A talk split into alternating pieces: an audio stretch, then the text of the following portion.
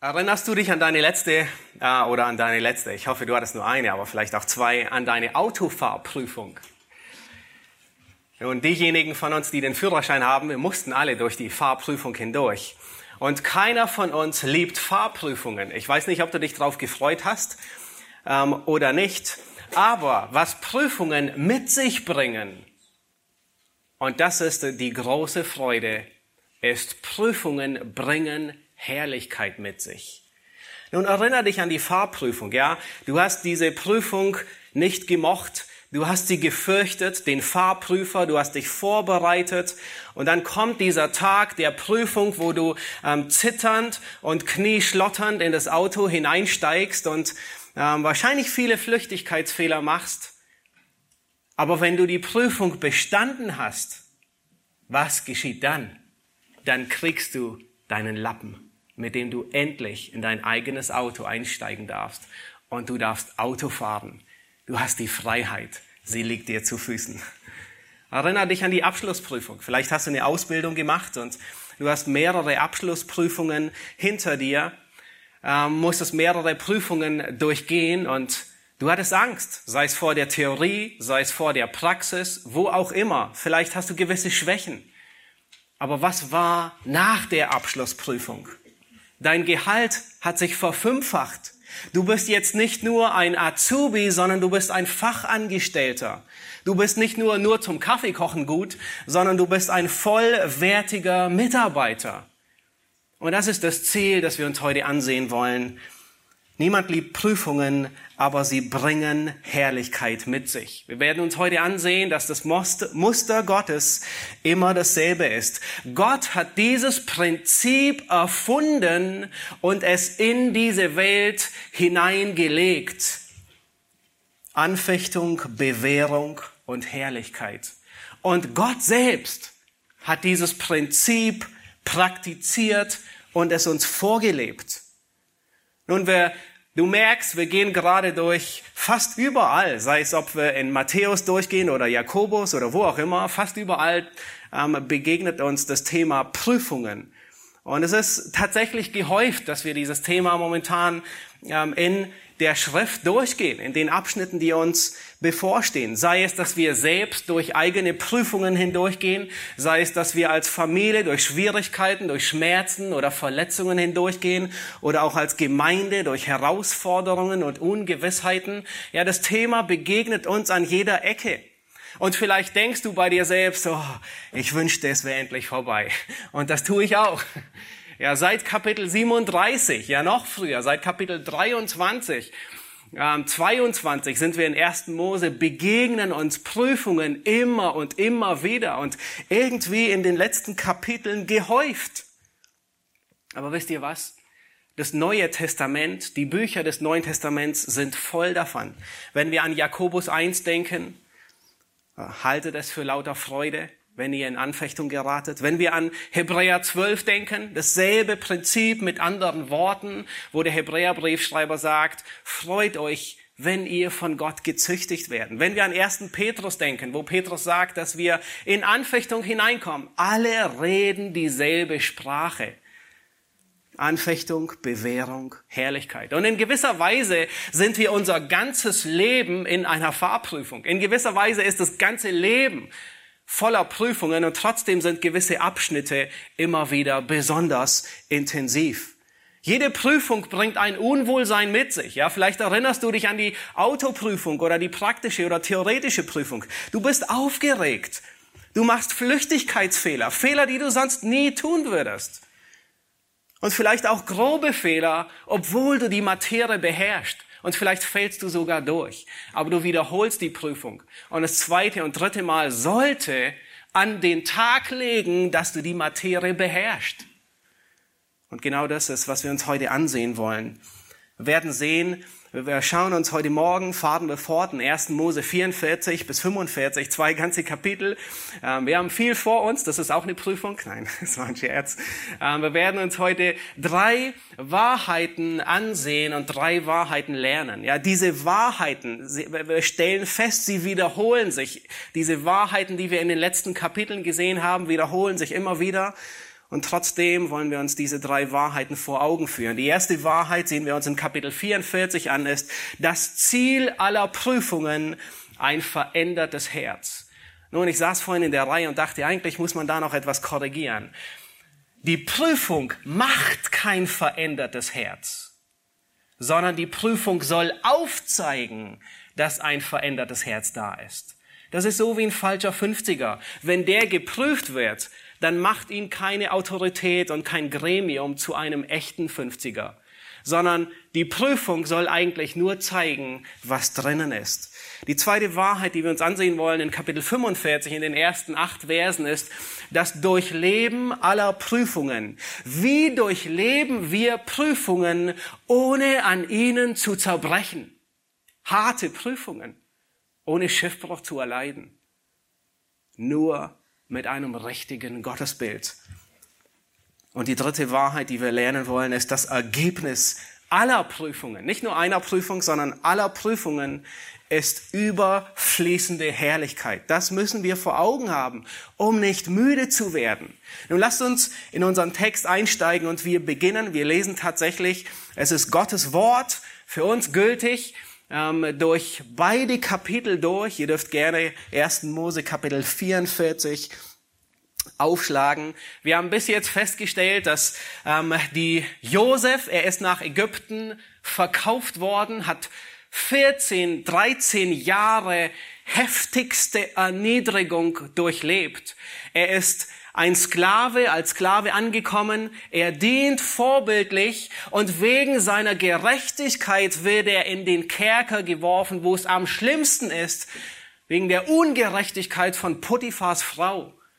Im Kerker ist er treu und arbeitet weiterhin und er deutet die Träume, tut, was notwendig ist und macht seine Arbeit und auf einmal, von einem Tag auf den anderen, holt ihn der Pharao heraus weil er, nur er offensichtlich Gott gegebene Träume deuten kann und in ihm der Geist Gottes ist. Und Josef wird in einem Augenblick, wie sonst kaum ein Mensch, von einer extremen Demütigung zu einer extrem hohen Position geholt. Ein Leben voller Extremen in seinem Leben. Nun, eine Hungersnot beginnt, wie er es angekündigt hat, sieben fette Jahre, wo viel eingesammelt wird, so viel, dass sie es gar nicht mehr zählen können. Und dann beginnen sieben Hungerjahre in der ganzen benachbarten Welt bis ins Land Kanaan. Und Josef ist offensichtlich derjenige, der das Korn herausgibt, das gespeichert wurde. Wir haben die letzten Male gesehen, die Brüder, sie kommen zu Josef und er gibt sich noch nicht zu erkennen, sondern er prüft sie. Und das ist, was wir uns heute auch ansehen. Josef prüft sie. Heute ähm, ist die letzte Prüfung, die sie bestehen müssen. Er prüft ihr Gewissen, er prüft ihren Charakter, hat sich wirklich etwas geändert. Und sie ziehen wieder zurück. Simeon, er wird gefangen, hinterlassen in Ägypten. Vermutlich, wir wissen es nicht, aber alles, was Josef tut, tut er bewusst und nach Plan und alles macht Sinn. Vermutlich war Simeon derjenige, der als erster gerufen hat, lasst uns Josef loswerden und ihn in die Zisterne schmeißen. Weil nachher gibt er allen seinen Platz, ordnet er zu. Und sie kommen ein zweites Mal, sie bringen dieses Mal nun Benjamin mit. Und Josef, sie essen mit ihm zu Mittag und die Brüder sind, die sind furchtsam. Kaum geschieht etwas und sie zucken zusammen bei allem, was geschieht. Da wird nur Mittagessen geplant und sie, sie erschrecken sich zu Tode, weil sie nicht wissen, wer dieser Mann ist, der mit ihnen redet. Sie gehen von einem furchterregenden Regenten aus, der es böse mit ihnen meint. Wir als Leser wissen vom Erzähler, dass es Josef ist. Aber in den Schuhen der Brüder sitzend und stehend und laufend wüssten wir nicht, wer es ist. Und sie essen Mittag und Josef platziert sie in richtiger Ordnung. Er gibt Benjamin sogar fünfmal so viel Menü wie allen anderen, bewusst, um etwas zu provozieren. Und nun kommt die letzte Prüfung. Lass uns beginnen und uns die ersten Verse ansehen. Wir lesen von Vers 1 bis Vers 6. 1. Mose 44 ab Vers 1 bis Vers 6. Und Josef befahl seinem Verwalter und sprach, Fülle den Männern die Säcke mit Speise, so viel sie tragen können, und lege das Geld eines jeden oben in den Sack. Meinen Becher aber, den silbernen Becher, lege oben in den Sack des Jüngsten samt dem Geld für das Korn. Und er handelte nach dem Wort Josefs, das er gesprochen hatte. Und als der Morgen anbrach, ließ man die Männer ziehen samt ihren Eseln. Als sie aber zur Stadt hinauskamen und noch nicht weit entfernt waren, sprach Josef zu seinem Verwalter, mach dich auf, jage den Männern nach, und wenn du sie eingeholt hast, sprich zu ihnen, warum habt ihr Gutes mit Bösem vergolten? Ist das nicht derjenige, aus dem mein Herr trinkt und aus dem er wahr zu sagen pflegt? Da habt ihr böse getan. Als er sie nun eingeholt hatte, redete er mit ihnen diese Worte. Nun, Josef, er plant, seine Brüder noch ein letztes Mal auf die Probe zu stellen. Seine Absicht ist nicht Rache, sondern er will Früchte der Buße in ihrem Leben sehen. Warum? Nach Josef wurde Benjamin der Liebling des Vaters. Und Jakob, er nimmt sich leider kein Blatt vor den Mund. In Kapitel 32 am Ende, der letzte Vers, als Jakob sagt, nein, nein, ihr nehmt Benjamin nicht mit, da sagt Jakob, man kann leider nicht sagen, man kann nur sagen, leider diese Worte im Mund und sagt, anders formuliert, nun, auf der Reise könnte einem von euch ein Unglück geschehen. Und wenn es einer von euch wäre, das würde ich verschmerzen. Aber ich würde nicht verschmerzen, wenn Benjamin ein Unfall geschehen würde. In anderen Worten, genau das sagt er. Nun, wenn es einen von euch trifft, dann dann ist es eben so, aber nicht Benjamin. Benjamin, später sagt Judah sogar, seine Seele hängt an Benjamin. Das ist gefährlich, fast schon Götzendienst. Benjamin war das Nesthäkchen. Er war alles, was Jakob von seiner Lieblingsfrau, was ihm übrig geblieben war. Josef war nicht mehr da, Rahel war tot, sie starb bei der Geburt. Aber was Josef nun tut, ist, er will seine Brüder prüfen. Würde man die Uhr 14 Jahre zurückdrehen, würden sie heute genauso handeln wie damals? Das ist es, was Josef prüfen will. Josef hatte diese, diese Situation bewusst sogar provoziert. Am letzten Tag hatte er Benjamin fünfmal mehr gegeben. Sehr deutlich für alle, jeder bekam seine Portion Essen. Und Benjamin, ach, dieser, dieser Sohn der anderen Frau, er bekommt fünfmal mehr. Wenn sich die Gelegenheit bieten würde, würden sie die Chance ergreifen und diesen Sohn der anderen Frau loswerden? Das ist es, was Josef prüfen wollte. Nun, bis jetzt haben wir gesehen, ihr Gewissen hat sie eingeholt, die Schuld war ihnen bewusst. Aber wahre Buße, und das ist, was Josef sehen will, ist, wahre Buße bedeutet nicht nur die Schuld eingestehen, ja, ich bin mir bewusst, ich habe gesündigt. Es bedeutet sie nicht nur zu bereuen, das auch, aber es bedeutet davon zu lassen und sie nicht mehr zu tun. Und das ist nichts anderes. Jesus und Johannes, sie nennen es, das sind Früchte der Buße. Diejenigen, die Früchte der Buße zeigen, nehmen einen anderen Weg, wenn sich dieselbe Möglichkeit wieder ergibt. Und das ist, was Josef hier prüfen will.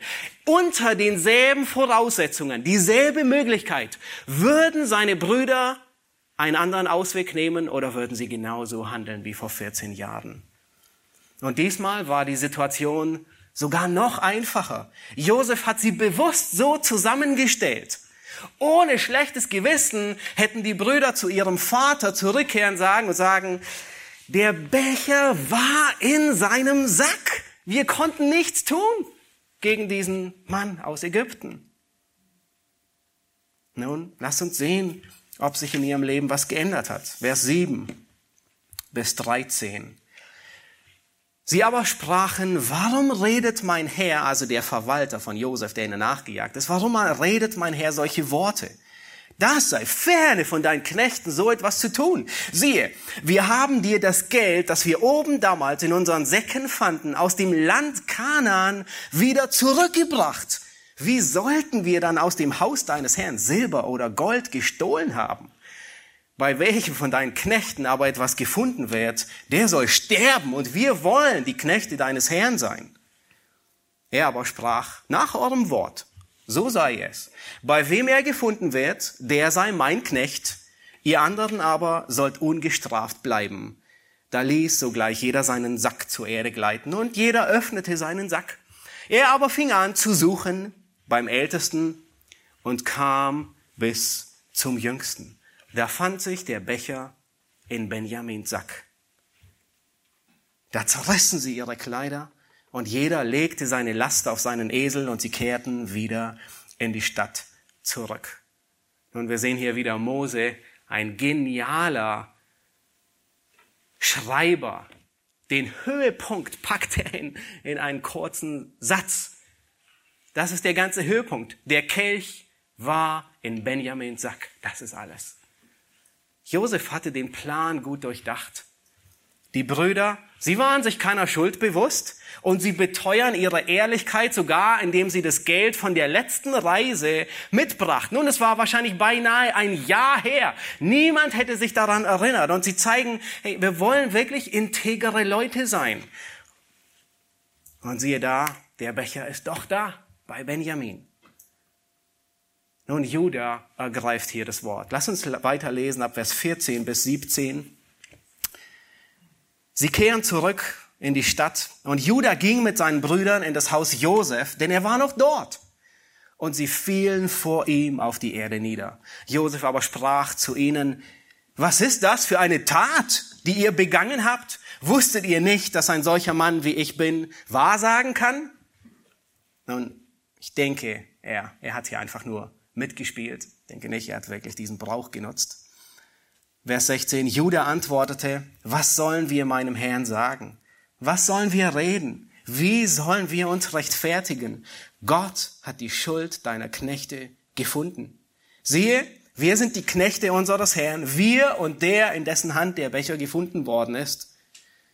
Er aber sprach, das sei fern von mir, so etwas zu tun. Der Mann, in dessen Hand der Becher gefunden worden ist, soll mein Knecht sein. Ihr aber zieht in Frieden zu eurem Vater hinauf. Nun, bis zu diesem Zeitpunkt hatten die Brüder Stillschweigen bewahrt über das, was vor 14 Jahren an dem Brunnen mit Josef wirklich geschehen ist. Niemand hatte darüber geredet. Und Judah, er zitiert hier sogar die öffentliche Stellungnahme, also das, was in der Zeitung erschienen war. Nämlich, und er zitiert die Mutmaßung seines Vaters. Die öffentliche Stellungnahme lautet, der ältere Bruder ist tot. Und die öffentliche Stellungnahme des Vaters war, ich muss sagen, er ist zerrissen worden. Aber wir werden sehen, so wie es aussieht, glaubt er es selber nicht. Er muss es sich einreden. Nun, die Schuld ist da offensichtlich bei Benjamin im Sack. Aber was Judah hier meint, ist nicht die Schuld von Benjamin Sack, sondern Judah war vor 14, äh, äh, Benjamin war vor 14 Jahren gar nicht dabei. Und Judah sagt, Gott hat die Schuld deiner Knechte gefunden oder aufgedeckt. Damit meint er nicht Benjamin Sack, sondern er meint die Schuld damals vor 14 Jahren. Und nun, lass uns sehen, wie Judah antwortet, ab Vers 18. Und das ist die längste Rede eines Menschen im ganzen ersten Buch Mose, die jetzt folgt. Das ist Judas Rede. Da trat Judah näher zu ihm hinzu und sprach, bitte, mein Herr, lass deinen Knecht ein Wort reden vor den Ohren meines Herrn und dein Zorn entbrenne nicht über deine Knechte, denn du bist wie der Pharao. Mein Herr fragte seine Knechte und sprach, habt ihr noch einen Vater oder Bruder? Da antworteten wir, meinem Herrn, wir haben einen alten Vater und einen jungen Knaben, der ihm in seinem Alter geboren wurde, und dessen Bruder ist tot. Und er ist allein übrig geblieben von seiner Mutter, und sein Vater hat ihn lieb. Da sprachst du zu deinen Knechten, bringt ihn zu mir herab, damit ich ihn sehen kann. Da sprachen wir zu meinem Herrn, der Knabe kann nicht seinen Vater verlassen. Wenn er seinen, Verlat, seinen Vater verließe, so würde dieser sterben. Du aber sprachst zu deinen Knechten, wenn euer jüngster Bruder nicht mit euch herabkommt, so sollt ihr mein Angesicht nicht mehr sehen. Als wir nun zu deinem Knecht, unserem Vater, kamen, da verkündigten wir ihm die Worte unseres Herrn. Und als unser Vater sprach, geht hin und kauft uns wieder etwas zu essen, da antworteten wir, wir können nicht hinabziehen, wenn unser jüngster Bruder bei uns ist. Dann wollen wir hinabziehen, denn wir dürfen das Angesicht des Mannes nicht sehen, wenn unser jüngster Bruder nicht bei uns ist. Da sprach dein Knecht, unser Vater, zu uns, ihr wisst, dass mir meine Frau zwei Söhne geboren hat. Der eine ist von mir gegangen und ich musste mir sagen, gewiss ist er zerrissen worden. Und ich habe ihn bis heute nicht wiedergesehen. Wenn ihr nun diesen auch von mir nehmt und es stößt ihm ein Unglück zu, so werdet ihr meine grauen Haare durch ein solches Unglück ins Totenreich hinunterbringen. Nun, Judah, er wiederholt die ganze Geschichte, um, um einen Punkt zu machen. Er wiederholt die Geschichte aus der Perspektive der Brüder. Er will nicht Josef beschuldigen, aber er sagt, Josef, du hast geboten, und er sagt es die ganze Zeit, Herr, du hast geboten, du sagtest, und, und wir haben das getan, was du gesagt hast. Und weil wir das getan haben, was du gesagt hast, sind wir in ein Dilemma geraten mit unserem Vater. Unser Vater liebt diesen jungen Benjamin und wir können nicht ohne diesen zurückkehren. Aber die Antwort auf dieses Dilemma, es gibt eine. Und die Antwort Judas auf dieses Dilemma ist Stellvertretung. Lass uns die nächsten Verse lesen, Vers 30 bis 34. Das ist nun die, die, die Antwort, die Möglichkeit, die Judah gern tun würde.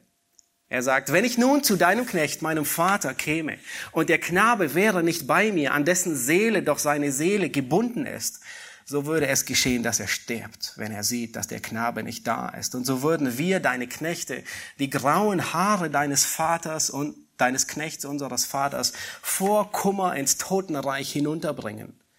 Denn dein Knecht hat sich bei meinem Vater für den Knaben verbürgt und versprochen, wenn ich ihn dir nicht wiederbringe, so will ich vor meinem Vater die Schuld tragen mein ganzes Leben lang. Darum will nun dein Knecht als Sklave meines Herrn hier bleiben, anstatt des Knaben. Der Knabe aber soll mit seinen Brüdern hinaufziehen. Denn wie könnte ich zu meinem Vater hinaufziehen, ohne dass der Knabe bei mir wäre? Ich möchte das Leid nicht sehen, das meinen Vater träfe. Nun, das ist ein anderer Judah wie vor 14 Jahren. Hier sehen wir nicht mehr einen grausamen, eifersüchtigen, betrügerischen Judah, sondern wir sehen hier einen Judah, der besorgt ist, der Integrität zeigt, der Mitleid hat gegenüber seinem Vater und gegenüber seinem Bruder. Da hat eine Veränderung des Herzens stattgefunden. Er ist ein Mann voller Integrität geworden. Er ist ein Mann, man kann über ihn sagen, ein Mann, ein Wort. Er ist jemand, der zu seinem eigenen Schaden geschworen hat und es dennoch hält, wie Sprüche 15, Vers 4 es sagt. Er hat ein Versprechen abgegeben, für Benjamin zu bürgen und jetzt, wo es drauf ankommt, hält er sein Wort. Und wie viel dieses Wort Judah kostet, das wird erst deutlich, wenn wir darüber nachdenken, was Judah zu Hause erwartet. Wer, wer Judah zu Hause erwartet. Da waren zwei kleine, zwei bis dreijährige Jungs, die auf ihren Vater zu Hause warteten. Es waren Zwillinge. Es war Peretz und Serach, die zwei Zwillinge von Tamar. Sie waren klein. Sie waren wahrscheinlich zwei bis drei Jahre alt.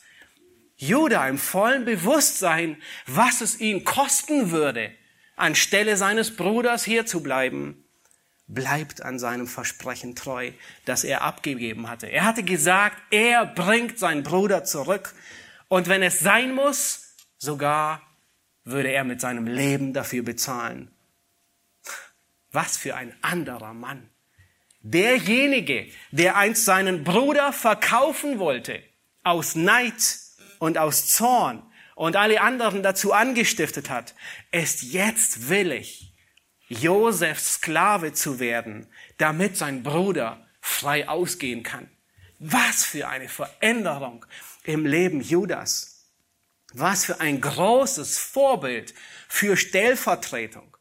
Nun, Stellvertretung kommt in, im, im, ersten Buch Mose nicht sehr häufig vor. Das erste Mal begegnet es uns in 1. Mose 3, wo Lämmer anstelle von Adam und Eva ähm, ihr, ihr Fell lassen, um etwas zuzudecken.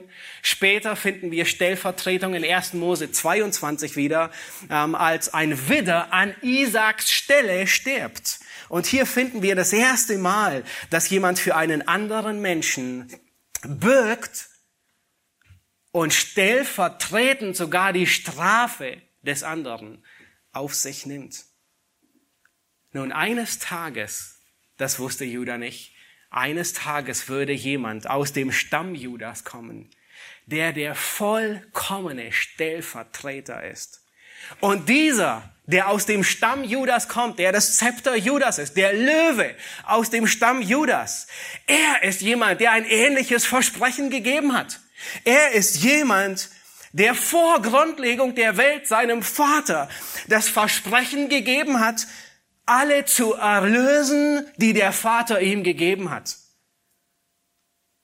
Und dieser, der Löwe aus dem Stamm Juda, ist nicht nur ein Mann, der ein Wort hält, sondern er wird auch der Treue und Wahrhaftige genannt. Dieser aus dem Stamm Juda ist jemand, der Himmel und Erde in Bewegung setzt um sein Wort wahrzumachen. Und schlussendlich gibt er sich selbst an ihrer Stelle hin. Und dieser jemand ist nichts anderes wie unser König, Christus, der Herr.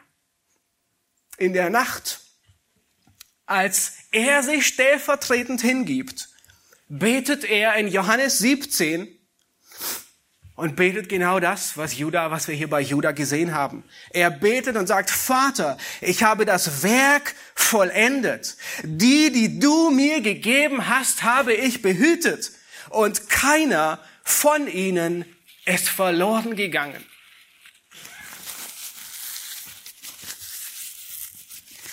Hier haben wir einen vollkommenen Stellvertreter, der ein Versprechen abgegeben hat und sein Versprechen hält und jeden, den der Vater ihm gegeben hat, errettet. Niemand bleibt auf der Strecke zurück. Was für ein großartiger Stellvertreter. Und wir kommen in, ins 45. Kapitel. Und in diesem Kapitel gipfeln alle 14 Jahre, die letzten 14 Jahre, alle, alle Kapitel der, des Leides, der Erniedrigung gipfeln in diesem Kapitel. Josef, Josef gibt sich seinen Brüdern zu erkennen. Von dem Standpunkt des Erzählers aus wissen wir schon lange, dass es Josef ist. Aber wenn wir in die Schuhe der Brüder hineinschlüpfen, dann sieht es ganz anders aus. Für sie war dieser merkwürdige Regent hart und lieblos und furchteinflößend, weil sie ihn nicht kannten. Sie wussten nicht, wer er war. Sie hatten Angst, sie, sie fürchteten sich, sie schreckten bei jedem Ereignis zusammen. Nur weil sie zum Mittagessen eingeladen werden, erschrecken sie sich, weil sie nicht wussten, dass dieser Mann es gut mit ihnen meint. Und so ergeht es uns häufig inmitten von Prüfungen. Wie oft sind wir furchtsam, wie oft schrecken wir hoch, weil wir vergessen, dass unser Meister, der Regie führt, nicht ein harter, kalter Regent ist, sondern unser liebevoller Vater. Johannes lehrt in 1. Johannes 4, Vers 18 genau diese Wahrheit. Er sagt, Furcht ist nicht in der Liebe, sondern vollkommene Liebe treibt die Furcht aus, denn die Furcht hat mit Strafe zu tun. Wenn wir wissen, dass unser Regent uns liebt, dann fürchten wir uns nicht vor ihm, wie die Brüder. Sie wussten nicht, wer der Regent war. Sie kannten ihn nicht. Aber sie hatten allen Grund zu vertrauen. Wir werden unser Leben nie von dem Standpunkt des Erzählers betrachten hier auf Erden.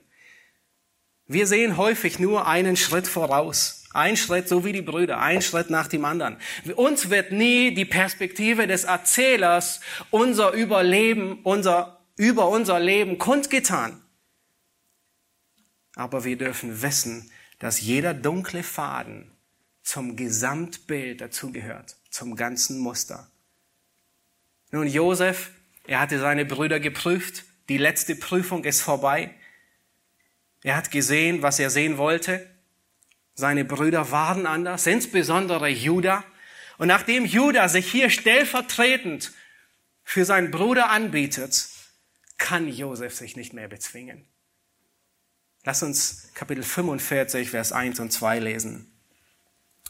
Da heißt es, da konnte sich Josef nicht länger bezwingen. Vor allen, die um ihn herstanden. Und er rief, lasst jedermann von mir hinausgehen. Und es stand kein Mensch bei ihm, als Josef sich seinen Brüdern zu erkennen gab. Und er weinte laut, so dass die Ägypter und das Haus des Pharao es hörten. In den letzten drei Kapiteln wird dreimal berichtet, dass Josef weinte. Und diesmal so laut, ist unvorstellbar, dass im Haus des Pharao, wir wissen nicht, wie weit es war, aber es war keine Platte mit 20 Zentimeter dazwischen. Im Haus des Pharao hörten sie seine Stimme. Und was dann folgt, das schlägt ein wie eine Bombe. In Vers 3, und Josef sprach zu seinen Brüdern, ich bin Josef. Lebt mein Vater noch? Aber seine Brüder konnten ihm nicht antworten. So bestürzt waren sie vor ihm. Die Brüder, sie bekommen ihren Mund nicht auf. Sie sind wie versteinert. Ihre ganze Welt bricht zusammen.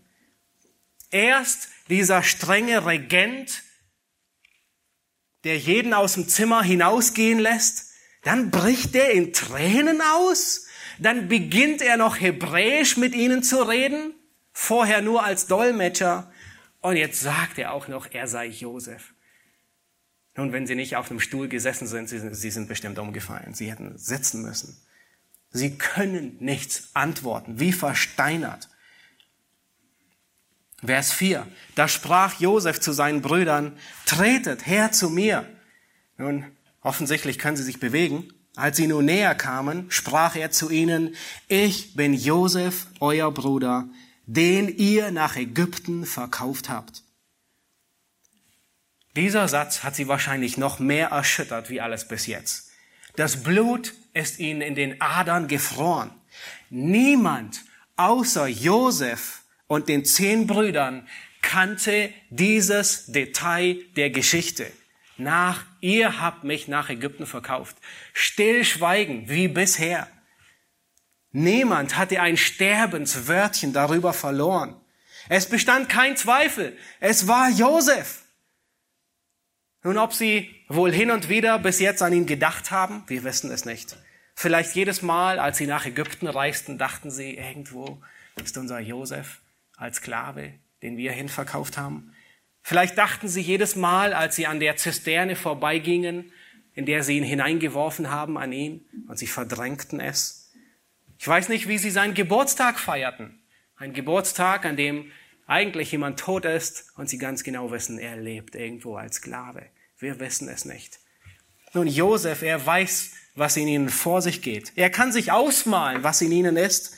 Alle Vorwürfe, das schlechte Gewissen, die schwere Last, die sie so erdrückt, dass ihnen die Luft wegbleibt. Josef war jetzt in der maximalen Position, die größte Macht über sie zu haben, die er je haben konnte. Es gäbe niemanden und keine größere Macht als jetzt. Und es gäbe auch keinen besseren Zeitpunkt, als jetzt Gericht über sie zu üben. Aber nichts davon sehen wir. Was für ein großartiges Vorbild. Vers 5 bis 8, da lesen wir, Die Brüder, sie können immer noch nichts sagen. Und Josef ergreift das Wort und er sagt, nun bekümmert euch nicht, macht euch keine Vorwürfe darüber, dass ihr mich hierher verkauft habt. Denn zur Lebensrettung hat mich Gott vor euch her gesandt.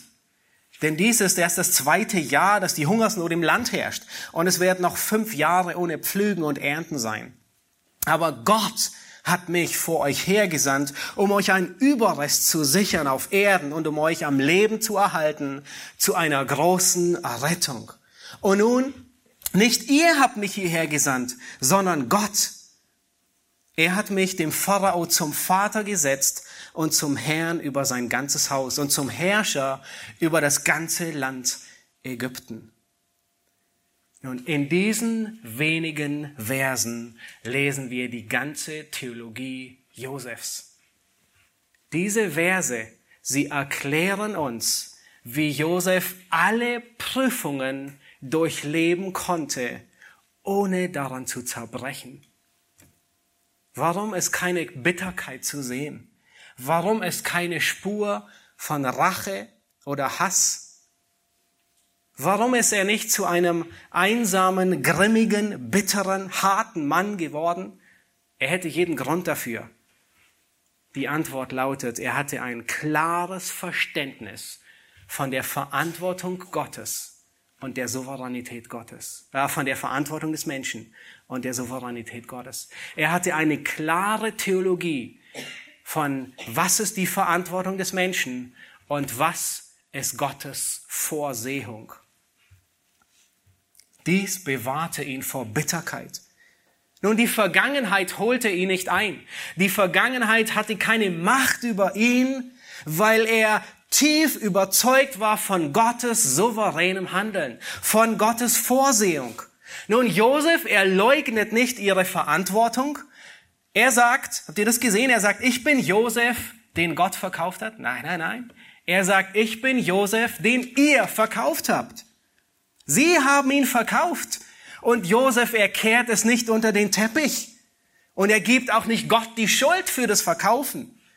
In Kapitel 50, Vers 20 sagt er sogar, ihr gedachtet es böse mit mir zu machen. Das sagt er ihnen. Aber Gott gedachte es gut zu machen.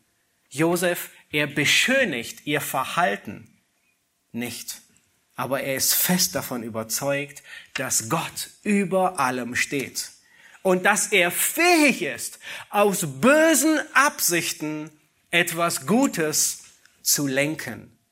Dreimal sagt Josef, ich habe es hier markiert, ich hoffe, ihr habt es gesehen, dreimal sagt er, Gott hat mich hierher gesandt. Vers 5, Vers 7 und Vers 8. Nun, Josef, er kann seinen Brüdern vergeben, weil er wusste, dass Gott über allem souverän ist. Das, das mindert nicht ihre Verantwortung, aber das ist der Grund. Das ist die Theologie, die Josef bewahrt hat, dass er in allen Prüfungen, in aller Ungerechtigkeit nicht zerbrochen ist. Er legt alles zu den Füßen eines souveränen Gottes. Und deswegen vermissen wir jede Spur von Bitterkeit und Nachtragen, jede Rache und Verbitterung. Nun, Gottes Vorsehung mildert nichts davon. Waren die Brüder verantwortlich? Oh, voll und ganz. Nun, hat Josef viel Ungerechtigkeit erlitten? Er hat viel Ungerechtigkeit erlitten. Wie kaum ein Mensch nun, ich bin mir bewusst, dass viele Ungerechtigkeit erleiden, manche besonders viel Ungerechtigkeit, die ihnen angetan wird. Aber die einzige Theologie, die dich dahin durchbringt, ist ein klares Verständnis, dass der Mensch verantwortlich ist und dafür zur Rechenschaft gezogen wird, aber dass Gott über all dem souverän ist. Das bewahrt ihn und das bewahrt dich vor dem Zerbrechen. Gott ist fähig, sogar Gutes aus Bösem hervorzubringen. Das kann nur ein lebendiger Gott. Alles Leid, alle Schmerzen, die dir Menschen zufügen, sie bringen, sie werden dich zu Bitterkeit führen. Sie werden dich dahin bringen, dass du mit Sünde auf Sünde reagierst. Aber die einzige Formel, in der Leid tatsächlich irgendeinen Sinn ergibt, ist, wenn Gott in die Gleichung mit hineinkommt. Und genau das tut Josef. Er beurteilt seine Situation aus Gottes Perspektive und nicht wie normalerweise aus seiner, aus der menschlichen Perspektive. Nun, was denkt ihr über Josefs Gefühle? Wird es ihm was ausgemacht haben? Jetzt, wie sah es vor zwölf Jahren aus? Wie sah es vor 14 Jahren aus? Nun, mit Sicherheit hat es ihm wehgetan. Mit Sicherheit gab es, war sein ganz, war, war alles in ihm aufgewühlt. Vergeben tut weh. Es ist wie eine Schuld, die du jemandem erlässt. Und es erinnert uns an Matthäus 18, an den großen Schuldner und den kleinen Schuldner. An den großen Schuldner, der auch einen Schuldner hatte. Nun, jemand muss für die Schuld bezahlen. Und entweder es ist der Schuldner und wenn er nicht bezahlt, wer kommt dann für die Schuld auf? Wer bezahlt dann? Der Geldgeber. Und auch wenn er mehr hat, tut es ihm dennoch weh, zu vergeben. Nun, ähnlich war es bei Josef. Gefühle, die sind sicherlich da und bei dir und bei mir in jederlei Hinsicht. Wenn dir Unrecht angetan wird, nun, Gott gab uns Gefühle und die sind gut an und für sich, weil sie sind der Motor, die uns treiben, etwas zu tun. Sie sind der Motor für fast alles, was wir tun. Aber manchmal sind sie wie ein kaputter Kompass. Und wenn du ihnen folgst, dann gehst du in die Irre. Gefühle, sie müssen immer neu kalibriert werden. Wenn sie falsch liegen, dann müssen sie unter den müssen diese Gedanken unter den Gehorsam Christi gefangen genommen werden. Und das ist, was das Wort sagt. Gefangen nehmen. Jemanden binden und ihn ins Gefängnis stecken. Das bedeutet, was Paulus in Kolosser 3, Vers 5 meint, wenn er sagt, tötet daher eure Glieder. In Römer 12, Vers 17, da lesen wir, vergeltet niemand Böses mit Bösem. Recht euch nicht selbst. Das ist gefangen nehmen. Wenn dein Feind Hunger hat, so gib ihm zu essen. Lass dich nicht vom Bösen überwinde, sondern überwinde das Böse durch das Gute. Das ist, was Josef tut. Nun lass uns weitergehen. Und wir wollen uns die dritte Wahrheit ansehen, das Ergebnis aller Prüfungen, nämlich überfließende Herrlichkeit in den Versen 9 bis 28. Nun, wir erinnern uns vielleicht an Jakobus Kapitel 1, ich glaube Alex hatte irgendwann vor ein paar Wochen oder Monaten drüber gepredigt, ähm, wo Jakobus lehrt und sagt, glückselig ist der Mann, der die Anfechtung erduldet. Und hier finden wir dasselbe Prinzip. Anfechtung. Und dann sagt Jakobus, nachdem er sich bewährt hat, wird er die Krone des Lebens empfangen. Selbe Prinzip. Anfechtung, Bewährung, Herrlichkeit. Das ist ein Muster, das wir im Alten Testament finden und das wir im Neuen Testament finden. Dass wir bei Josef, bei seinen Brüdern überall dasselbe Muster. Sogar bei Christus selbst. Nun lasst uns lesen, wie diese überfließende Herrlichkeit im Leben der Brüder aussieht. Oh, sah gut aus, was jetzt folgte. Ab Vers 9 sagt Josef zu ihnen, zieht nun schnell zu meinem Vater hinauf und sagt ihm, so spricht dein Sohn Josef, Gott hat mich zum Herrn über ganz Ägypten gesetzt. Komm zu mir herab und zögere nicht. Und du sollst im Land Gosen wohnen und nahe bei mir sein. Du und deine Kinder und deine Kinderskinder, deine Schafe und deine Rinder und alles, was dir gehört. Ich will dich dort mit Nahrung versorgen denn es sind noch fünf Jahre Hungersnot, damit du nicht verarmst, du und dein Haus und alles, was dir gehört. Und siehe, eure Augen sehen es und die Augen meines Bruders Benjamin, dass mein Mund es ist, der zu euch redet. Darum verkündigt meinem Vater all meine Herrlichkeit in Ägypten und alles, was ihr gesehen habt, und bringt meinen Vater schnell hierher. Und er fiel seinem Bruder Benjamin um den Hals und weinte, und Benjamin weinte auch an seinem Hals. Und er küsste alle seine Brüder und umarmte sie unter Tränen, und danach redete er, danach redeten seine Brüder mit ihm. Nun, ich kann mir sehr gut vorstellen, was die ersten Worte seiner Brüder waren. Eine tiefe Reue, aber auch ein Annehmen und ein Freuen, dass dies Josef ist. Hier ist auf einen Schlag jegliche Traurigkeit in Freude verwandelt. Jedes Leid der Brüder, sei es nun ob seelisch, ihr Gewissen und jegliche Armut, ist mit einem Schlag in unaussprechliche Freude verwandelt worden. Das Land Gosen ist eine fruchtbare Region. Und Josef, er, er, sagt, bringt meinen Vater her, ihr sollt alle dort wohnen, ich will euch versorgen. Die Brüder, sie bekommen Anteil an der Herrlichkeit Josefs, weil sie seine Brüder sind. Und dessen nicht genug. Jetzt schaltet sich sogar noch der Pharao ein. Ab Vers 16. Als man nun im Haus des Pharao die Nachricht vernahm, Josefs Brüder sind gekommen, nun, das waren Hebräer, das waren die, die man eigentlich nicht wirklich leiden mochte. Das waren die von den, von den Zäunen und Bettler und die man nicht ausstehen konnte. Aber hier, als die Nachricht vernahm, Josefs Brüder sind gekommen, da gefiel dies dem Pharao und seinen Knechten gut. Und der Pharao sprach zu Josef, sage deinen Brüdern, tut das. Beladet eure Tiere und macht euch auf den Weg, zieht in das Land Kanaan und nehmt euren Vater und eure Familien und kommt zu mir. So will ich euch das Beste des Landes Ägypten geben und ihr sollt das Fett des Landes essen. Und du ordne dies an, also Josef. Ihr sollt so handeln. Nehmt euch Wagen mit aus dem Land Ägypten. Wir wissen, das waren die besten ähm, Kriegswagen der ganzen Zeit. Nehmt euch Wagen aus dem Land Ägypten für eure Kinder und Frauen und bringt euren Vater mit und kommt. Und euer Hausrat darf euch nicht reuen, denn das Beste des ganzen Landes Ägypten soll euch gehören. Was für ein unglaubliches Bild. Die Hebräer, die die nichts waren, die Brüder, die Kinder auf Pharaos Wagen eskortiert bis ins Land Gosen hinein. Vers 21. Da machten es die Söhne Israel so. Und Josef gab ihnen Wagen nach dem Befehl des Pharao.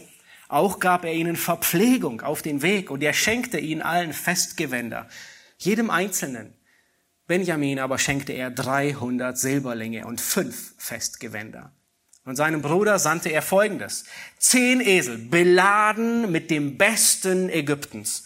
Und zehn Eselinnen, die Korn und Brot und Speise trugen für seinen Vater auf den Weg. Damit entließ er seine Brüder und sie gingen und er sprach zu ihnen, streitet nicht auf dem Weg. Nun, man könnte glatt meinen, Josef wäre der ältere Brüder, weil er hier sagt, streitet nicht auf dem Weg. Und dabei war er der zweitjüngste von allen. Danke.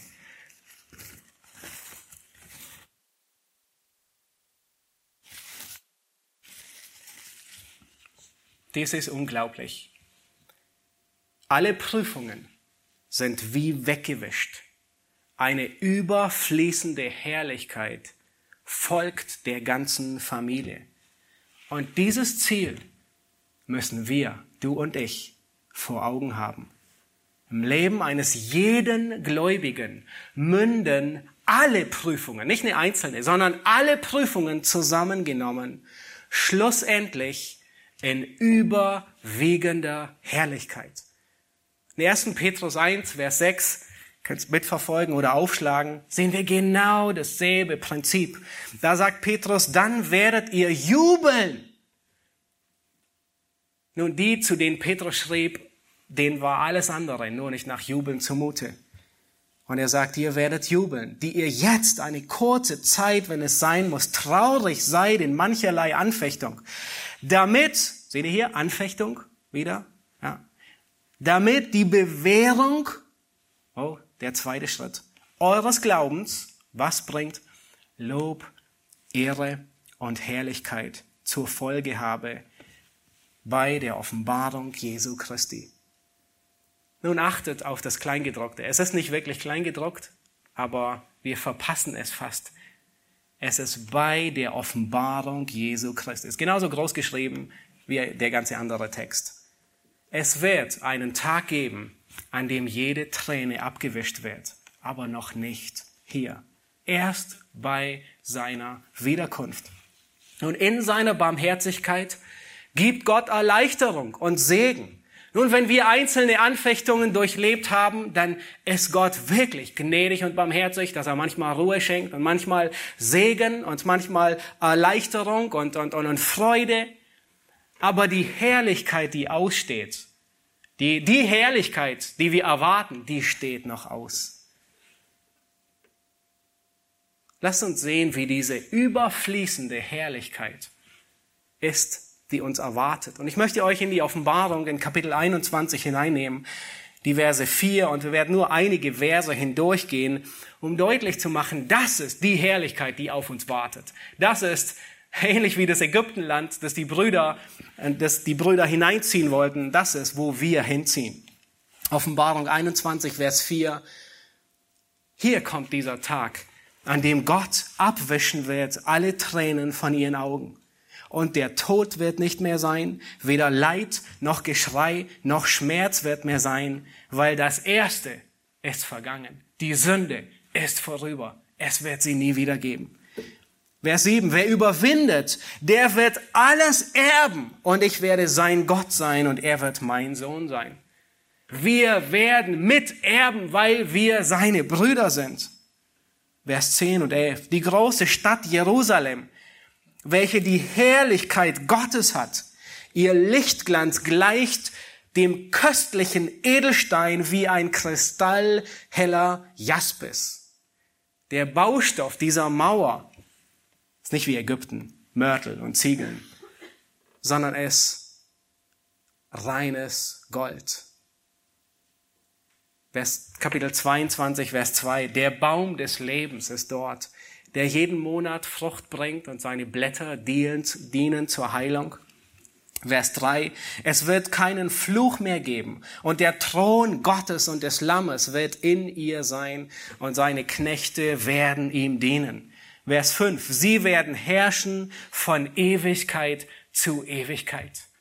Nun, das ist unvorstellbar. Das ist, das toppt sogar noch Josef und seine Brüder. Aber wisst ihr, was am allerbesten ist? Ist der Vers, der folgt. Vers 6. Diese Worte sind gewiss und wahrhaftig. Nun, du kannst denken, das hört sich gut an. Du kannst denken, das ist ein Fake, vielleicht geschieht es, vielleicht nicht. Du kannst denken, das ist eine Metapher. Nein.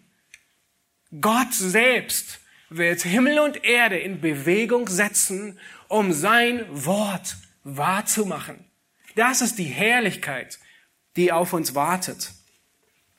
Für die Brüder Josefs war allein schon der, die Reichtümer Ägyptens eine unglaubliche Herrlichkeit. Aber all das ist nichts im Vergleich zu dem, was uns erwartet. Und so wie Josef all seine Herrlichkeit Ägyptens mit ihnen teilte, so haben wir Anteil am Reichtum Christi, weil wir seine Brüder sind. Er ist uns vorausgegangen, wie Josef. Er hat das Kreuz erduldet, um der vor ihm liegenden Freude willen. Er hat die Schande für nichts geachtet. Er hat alle Prüfungen, alle Anfechtungen, alle Demütigungen durchlebt und sich gesetzt zur Rechten der Majestät Gottes. Und Gott hat ihn über alle Maßen erhöht.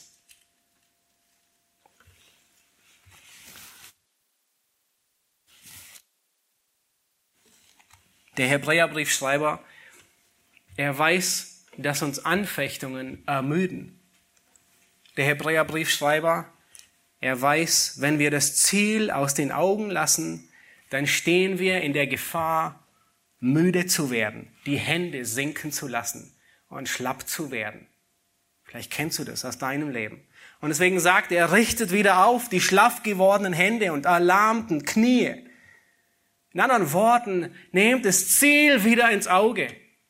Genau wie bei Jakob. Lasst uns die letzten Verse aus dem Kapitel lesen, wie es Jakob geht. Und wir sehen, er ist ein Mann, der schlaff ist, der, dessen Hände müde geworden sind. Und die letzten Verse, nun die Brüder, sie kommen im Land Kanaan an Und sie reden diese Worte zu Jakob. Vers 25. So reisten sie von Ägypten hinauf und kamen in das Land Kanaan zu ihrem Vater Jakob. Und sie berichteten ihm und sprachen, Josef lebt noch und er ist Herrscher über das ganze Land Ägypten.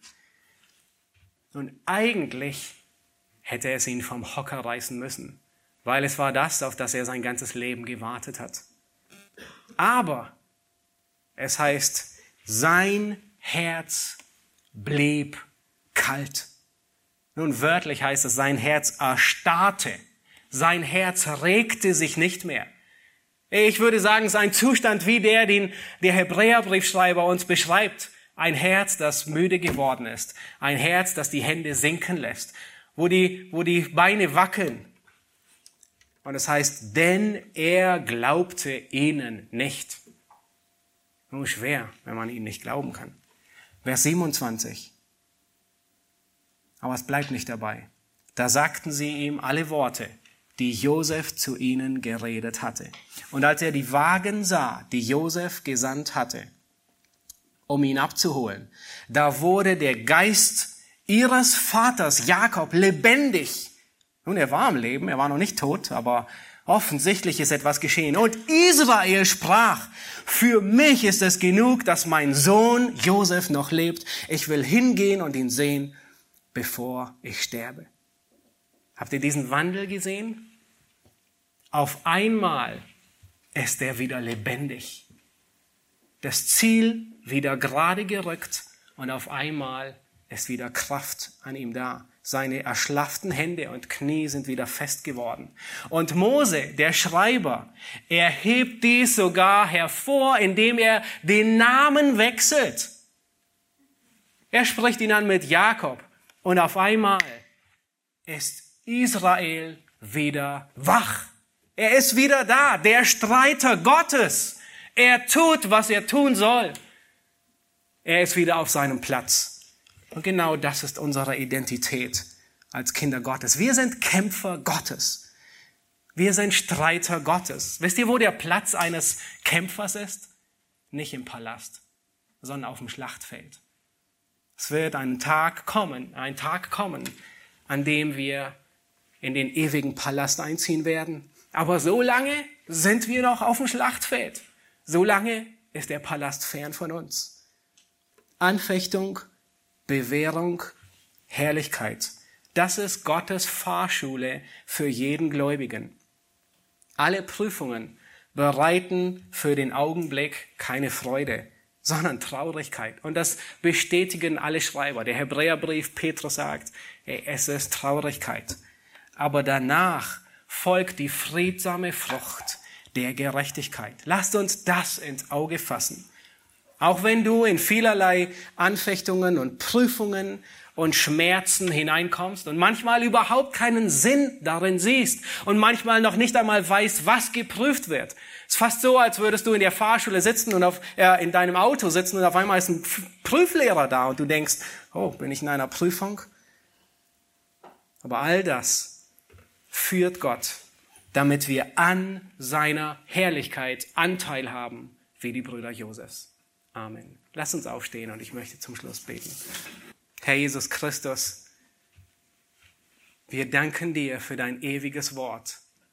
Herr, dein Wort, das uns Wahrheit lehrt. Dein Wort, das uns befähigt, in all den Prüfungen, in all den Widrigkeiten, in allem Leid zu bestehen und nicht zu zerbrechen.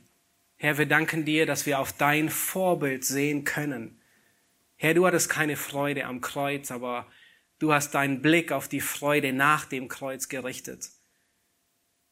Herr, und uns geht es ähnlich, wenn wir in Prüfungen und Anfechtungen sind.